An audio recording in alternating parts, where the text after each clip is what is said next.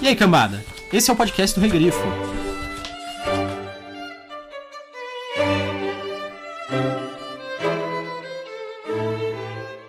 Este povo esqueceu-se de mais coisas do que as sacerdotisas de Erqueto jamais saberão.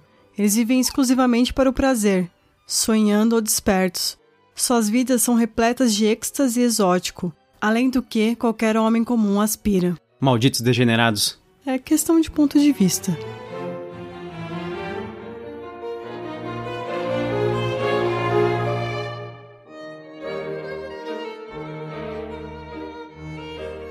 Eu sou Gustavo Domingues, também conhecido como Rei Grifo. Eu sou a Thaís Prioli.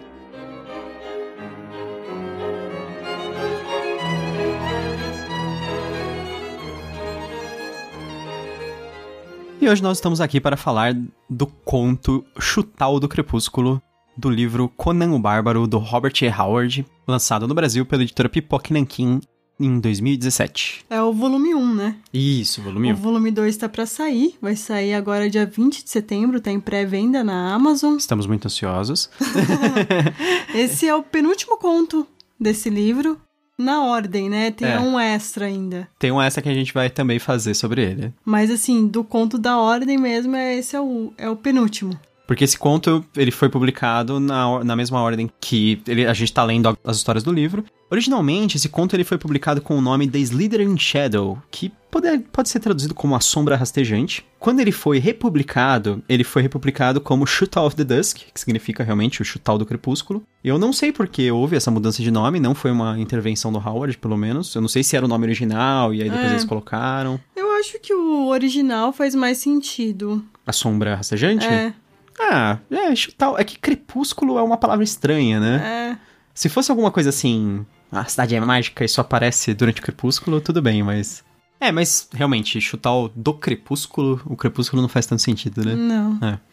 Sobre o que, que é esse conto, Thaís? Agora a parte sem spoilers.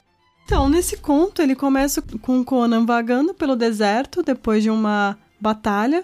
Ele tá com uma mulher chamada Natala, Natala, sei lá como é que se pronunciaria isso. Eu sempre leio Natala, então. É. Com isso, eles estão quase morrendo. Eles vêm a uma cidade, chegam até essa cidade. Essa, essa cidade, cidade misteriosa do Isso. deserto, né? parece estar abandonada, mas eles vão ter várias surpresas aí. Várias histórias do Conan começam com, com uma certa dose de mistério. Eu acho que das que a gente leu até, até agora, talvez a Torre do Elefante tenha bastante mistério. E eu acho que essa. As outras, assim, existe mais ou menos, mas a gente meio que tá sabendo o que tá rolando. Essa é uma que eu acho legal, a, a condução da história, de o que tá acontecendo e como os personagens vão ficando confusos. Vamos, vamos já falar o que, que você achou desse conto. É interessante porque antes de eu ler o conto, o Gustavo falou: Nossa, eu já li esse conto diversas vezes, né? Eu Falei: Nossa, deve ser interessante esse conto. E ele foi o que eu, o que eu menos gostei até agora. Por quê? Porque ele é justamente aquela imagem do Conan que todas as pessoas têm. Principalmente as pessoas que não gostam do Conan. É, ele é bem icônico, o Conan que aparece nessa É. história. Justamente é aquele Conan que é o todo-poderoso, Fortão, violento. fortão, violento e que tem a mulher nos pés dele. Literalmente, a, a cena de abertura é. É. essa, né?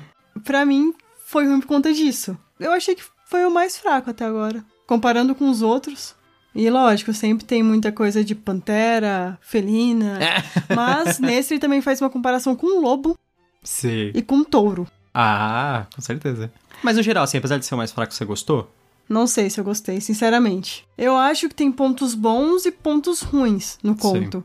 Um ponto que eu gostei é que ele fala sobre a Lotus Negra, que já, a gente já viu na Torre do Elefante, se eu não me engano. Até Sim. que o, o outro ladrão utiliza essa planta. De forma mortal, né? Isso, e Sim. ele tem um trabalho desgraçado pra conseguir. Essa cidade projetem bastante. Eu acho interessante o povo da cidade, o que, que eles estão fazendo, não vou entrar em detalhes aqui, Uhum. mas eu não gosto do Conan como personagem nessa história. O Conan é um pouco mais fraco, né? Sim. O desenvolvimento dele. É meio, meio raso. E você, o que, que você achou? Então, eu gosto dessa história, mas agora eu não sei se eu gosto por conta da nostalgia. Porque assim, como a Thais falou, eu li essa história várias vezes. Eu li ela originalmente em quadrinhos primeiro, depois, inclusive a Thaís leu em quadrinhos É, eu li hoje. em quadrinho também. É, eu, eu achei o meu quadrinho que tinha essa história e a Thais leu. Tô é com um antigo. pouco de alergia no momento. É, porque era bem antigo. Eu, depois eu li uma versão dela que é meio cortada, naquela coleçãozinha da Unicórnio Azul, depois eu li na coleção da Conrad. Nossa, e, a, e agora eu li de novo. Você leu praticamente todas as traduções, eu acho. Pode ser. Eu gostei bastante dessa tradução, ficou muito boa, pra variar. É, a gente sempre fala, né, é que é do Alexandre Calari, é a tradução inteira do, do livro inteiro dele. Eu, eu gosto desse conto por causa do elemento de mistério. Eu, não, eu nunca penso muito no Conan. O Conan, ele é sempre para mim um personagem meio vazio, porque assim, eu era muito acostumado com os quadrinhos. E nos quadrinhos, o, o Conan, ele é assim, ele é aquele personagem vazio para você se projetar nele. Ele não, é um, ele não é um personagem muito complexo, porque senão você não se identifica com ele. Porque você fala assim, putz, mas ele não tem necessariamente é, os mesmos pensamentos que eu, as mesmas ansiedades que eu e essas coisas, aquelas complexidades. Então ele é um personagem meio raso, assim, ele é, é, é fácil se identificar com todos os instintos imediatos que ele tem, assim, instinto de luxúria ou de violência, essas coisas, são muito mais fáceis de se identificar. Eu acho que por isso que ele ele faz um Conan muito mais raso nessa aventura também. Eu gosto bastante do elemento de mistério da cidade em si, tipo, uma cidade fantasma, assim, uma cidade vazia, e depois tem essa, essa ameaça que existe alguma coisa dentro da cidade rondando. E eles, no entanto, eles estão desesperados porque essa cidade é a única salvação deles no meio do deserto. Fora da cidade significa morte também. Eu gosto da situação que é criada. Apesar da Natala ser, ser uma personagem meio a gente vai discutir melhor isso depois. Mas ela, assim, é meio padrãozinha de é. companheira do Conan. Eu acho que ela é bem melhor do que algumas outras personagens que a gente viu em outras histórias. Mas vamos, vamos deixar isso pros spoilers, porque agora não dá para falar muito a respeito. Mas eu gosto. Eu gosto do conto. Não é meu predileto, com certeza, até agora. Não é nem meu segundo ou terceiro predileto. e no geral, de todos, todos os contos do Conan, sei lá, também com certeza não entra no meu top 5 nem nada. Mas eu gosto ainda assim. Apesar de realmente eu reconhecer essas falhas que tem no personagem do Conan nessa história é bem, bem bobinha, assim, a retratação dele, eu acho. E vamos para os spoilers? Vamos.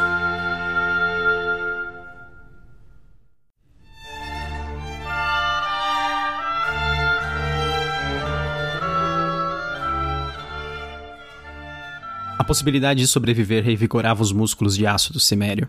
Ele cruzou a vastidão de areia como se tivesse acabado de iniciar sua jornada. Um bárbaro entre os bárbaros, sua vitalidade e resistência eram como as da natureza selvagem, oferecendo a ele a sobrevivência onde homens civilizados teriam perecido.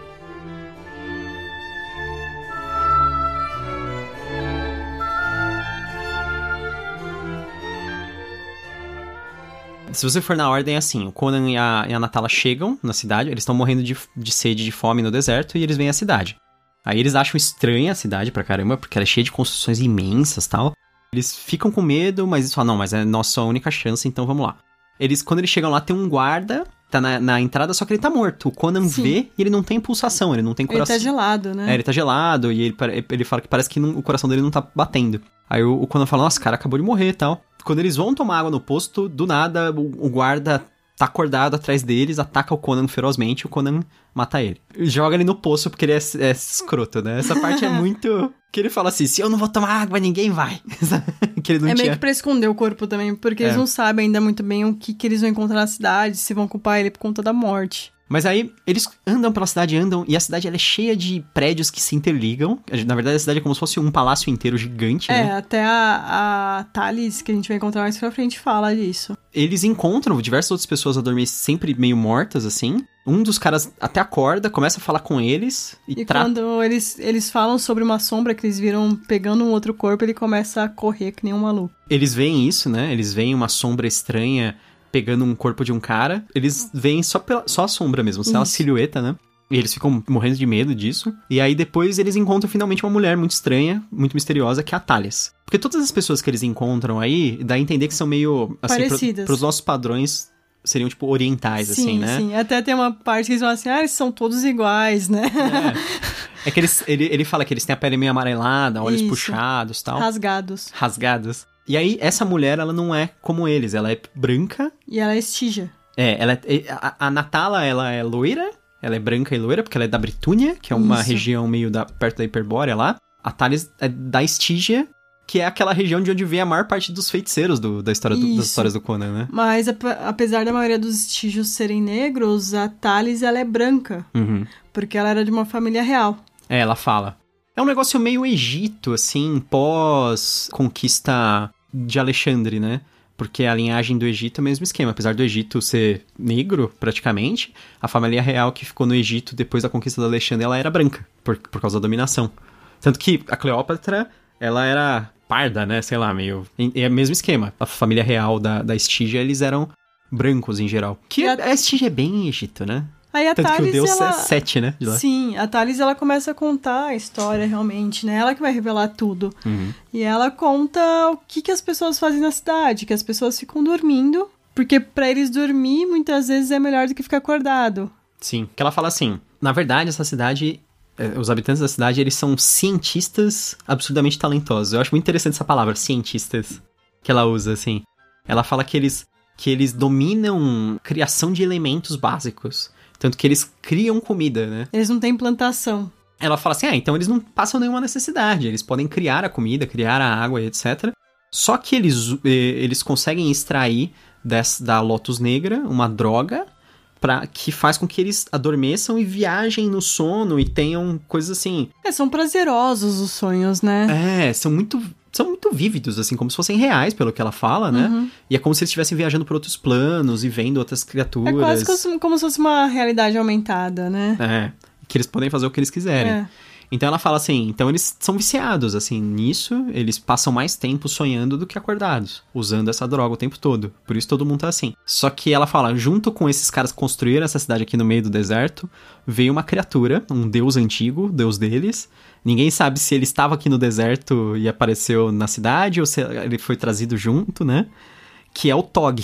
O Tog é essa sombra que eles viram inicialmente, é, capturando o cara. Depois eles vão ter um confronto com ela de novo. Que- Porque o que acontece, né? A Thalias se apaixona pelo Conan. Se apaixona, Entre né? aspas. Entre aspas aqui, porque não deu tempo, né? Pelo amor de Deus. Amor à primeira vista, Thalias. Você não é romântica.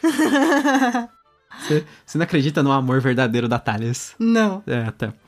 Então, a Thales, ela vê o Conan e fala assim, hum, que espécime maravilhoso. E, tipo, o Conan é sempre tratado como um boi, assim, pelos outros. Eu acho muito engraçado essas coisas. Aí ela fala assim, ah, com, com você ao meu lado, nós poderemos dominar esta cidade. Que eu não sei como, mas... É. Tá bem fácil dominar a cidade, porque tá todo mundo dormindo, mas... Você não dominou até agora porque É. não quis, né? Aí ela dá, dá, uma sacana, dá uma sacaneada lá, ela fala assim: quem está no meu caminho é você, Natala, que é a, a outra mulher, que, coitada, tipo, tá só sendo arrastada pelo deserto e tá- entrou nessa de gaiata, né? Dá a entender que o Conan e ela tem alguma coisa. É que assim, o, o, que eles falam inicialmente dá a entender que ela é meio que uma escrava, Ela era uma escrava que o Conan meio que É. comprou ela e libertou, só que aí ela fica junto com ele. Tanto que ela vai na batalha com ele, É. tudo, né? A batalha do Príncipe Almuric no deserto de Kush. Tem aquela, eu acho legal aquela parte que ele fala do be, beba até eu falar pra parar. É, daí ele deixa ela beber toda a água no deserto. Sim, sim. Que é logo no começo. Porque é meio que. Não assim, ah, beba um gole beba dois goles, que ele queria que ela bebesse toda a água. Aí ela assim, ah, mas agora não tem água pra você. Não, não importa. de, de propósito. Aí a Thales acaba Raptando, né? é, raptando, tem uma parede falsa. Ela fala, ai, eu, eu, eu vou te matar porque eu quero ficar com ele, blá blá blá blá. Aí ela- blá. E, ao e lógico que ela, matar se ela- perde no discurso, É, ela, como começa, todo vilão do Conan. ela começa a açoitar a Tala, e É. aí o Tog aparece e leva a Thales, né? Isso. Pra variar. Porque a Thales fica gritando no corredor escuro lá, né? E quando o Tog vai pegar a Natala, o Conan aparece do nada. Sim, aí ele luta com, com o Tog. É, o Tog é meio que uma criatura meio Lovecraftiana, assim, um Sim. ser horrível, cheio de tentáculos, com um monte de rosto aparecendo. É, então, e o Conan, essa parte que ele fica sozinho, você depois tem explicando o que aconteceu com ele. Alterna, são né, as histórias. lutas. Aí ele encontra uma mulher e, e ele é jogado pela mulher pra baixo, assim, que ela abre um, Começa- um buraco no chão. Começam a surgir um monte, como é, assim, por causa da gritaria dele, da Thales lá e tal, É. como- as pessoas da cidade começam a acordar, aí eles chegam lá, vem o Conan, e aí ele, o Conan é tipo um estranho, sei lá, e tá mó escândalo, eles começam, tipo, resolvem atacar ele Sim. também. Na verdade é o contrário, né, eles falam que o, o Conan, ele tá irritado e ele vai pra cima dos caras. Aí é bastante reflexos felinos e coisa do tipo. Ah, é uma batalhazinha, assim, É. só pra ter. Mas é legal, eu gosto dessa parte, eu gosto das descrições do Howard de, de batalha, apesar dele, das comparações animais com o Conan. que depois, é assim, é que você tá tirando sarro que aparece no Howard, é que você não leu a quantidade de quadrinhos que eu li do Conan, porque eles usam muito essa comparação do, do felino é, pantera, tigre. Mas esse aí que eu li era justamente das tiradas do conto. Ah, sim, o que você leu. Tem É, também? Aparece? Tem. Ah, tá. São as mesmas comparações. Sim. Não, mas aí Então- tudo bem, porque eles tiraram do conto. Mas é que assim, depois os- as, as, histórias, histórias que são que eles novas, fizeram, é. os caras eles copiam totalmente o linguajar do Howard. Isso. Então é sempre Conan Gato. Hum. Aí o Conan, ele luta, né, contra, contra o Tog, fica total, bem machucado. Não se sabe se ele morreu ou não. O Tog. É o Tog. o Conan não morreu. É, o Conan fica tudo ferrado, aí a, a Natala é, meio que começa a arrastar ele, tenta curar ele. Ela acha aquele líquido dourado, que é um líquido que cura, né? É, que os caras fazem, os alquimistas malucos lá, os cientistas, né? Isso. E aí ela pega e dá aquele, aquele líquido pra ele.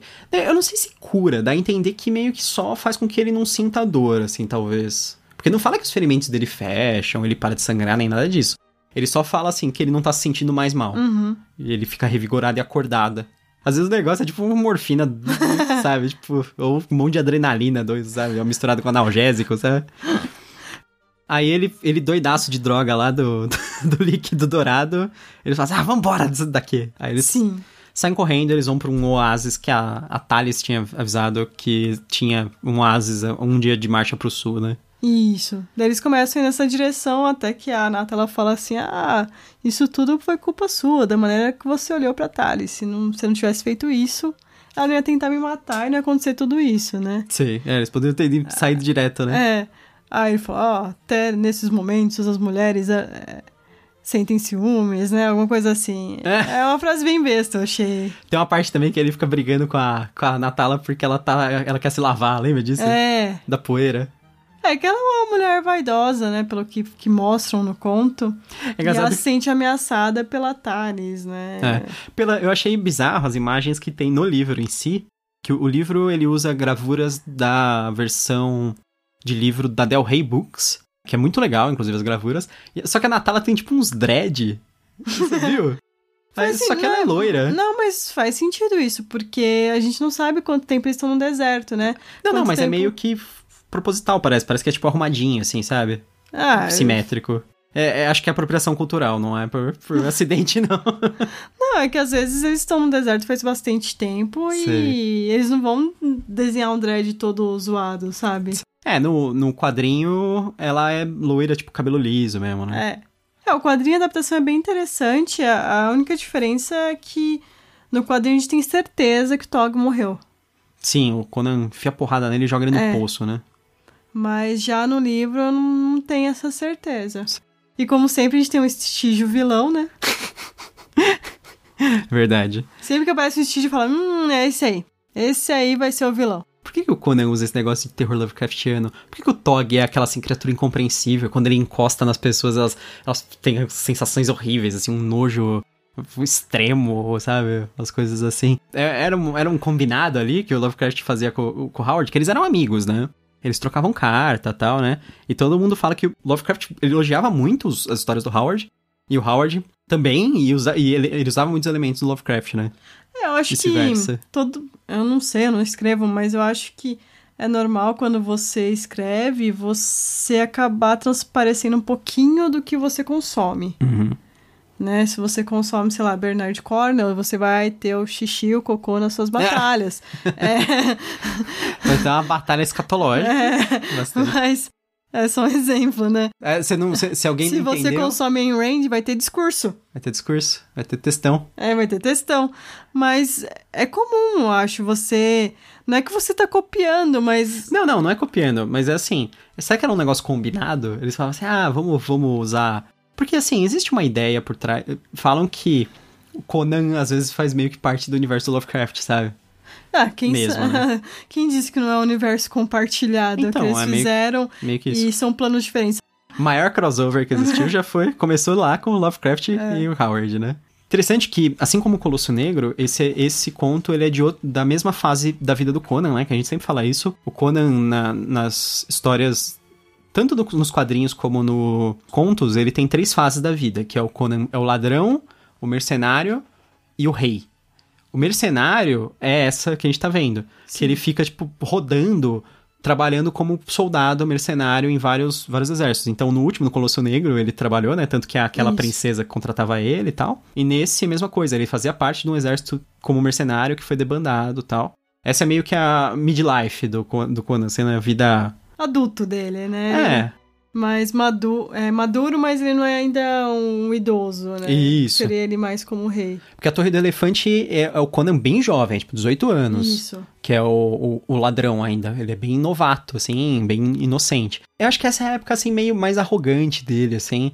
Mais, assim, cheio de si. E- porque depois, quando ele vira rei, é uma época, assim, que ele é um pouco mais sábio, parece, assim. Ele, tem um, ele é um cara um pouco mais taciturno, sabe? É, quando ele é jovem, ele tem mais medo, né? Das coisas. É, ele é mais inocente, né? Ele não tem tanta experiência, né? Uhum. Nesse não, ele já, tá- já tá mais experiente e tal. Mas também é quando, pelo menos ah, nesses contos que a gente viu, o personagem vai ficando mais raso. É que ele, é ele é aquele personagem muito seguro de si, sabe? Ainda meio que sem, sem uma, uma direção. Ele não tem experiência o bastante quanto o Rei Conan, que aí é um cara assim sábio já, né? E ele não tem medo bastante quanto o jovem Conan, sabe? eu acho que ele, ele, ele tá numa época perigosa pra ele mesmo, sabe? Da vida. Mas eu, sei lá, eu acho eu gosto dessa aventurazinha e essa história de. Foi a primeira vez que eu vi uma história de cidade fantasma, essas coisas. A primeira vez que eu li, assim, foi nessa, foi nessa história do Conan. Aí ficou na minha cabeça. E toda vez que eu vejo alguma outra história, essa história me volta na cabeça. Quando a gente lê o Robert Jordan, o Olho do Mundo, eles não passam por aquela cidade abandonada? Sim, sim. Que é legal, que tem tipo uma criatura também. Sabe que o Robert Jordan escreveu pros quadrinhos do Conan, né? Ah, eu não sabia. Ah, escreveu. Mas a parte que eu, que eu mais gostei mesmo foi a parte que eles falam sobre a Lotus Negra. Uhum. Porque eu gosto de fazer muitos paralelos com a nossa vida. Sim. Que é você trocar os- o que você tá vivendo real por uma coisa que não é real, Uhum. né? Que é viver nos seus sonhos, né?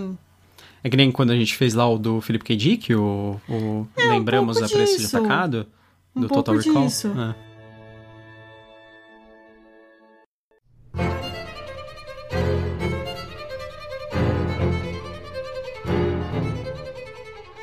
Você recomenda esse conto pra quem você recomenda? Recomendo, recomendo pra quem é fã de Conan. Se você não é fã, você já não gosta do personagem, você não vai gostar a partir desse conto, eu acredito. E você? Eu recomendo, com certeza. Lógico, pra fãs de Conan principalmente, pra fãs de fantasia em geral, pra fãs de Lovecraft também. Sempre é bom recomendar Howard, que sempre tem toques Lovecraftianos no, no Howard, né? Eu acho que ele é uma aventura bem válida, assim, interessante, rápida. Apesar do Conan ser muito seguro de si e, e muito mais. Ele não evita tanto os problemas quanto ele evita nas outras histórias, eu acho, nessa, sabe? Ele vai, pula mais de cara em tudo, sabe? Sim. No- Normalmente a gente sempre vê ele fugindo e tal, não, não querendo se arriscar à toa. precavido, né? É, não querendo se arriscar à toa. E, e eu acho que não foi esse caso. Nesse caso, ele, ele faz muita merda nesse conto só por, por impulso, sabe? E se eu fosse o mestre do jogo, ele teria morrido. Mas, fora isso, eu acho bem legal. Adoro o conceito da, da cidade abandonada.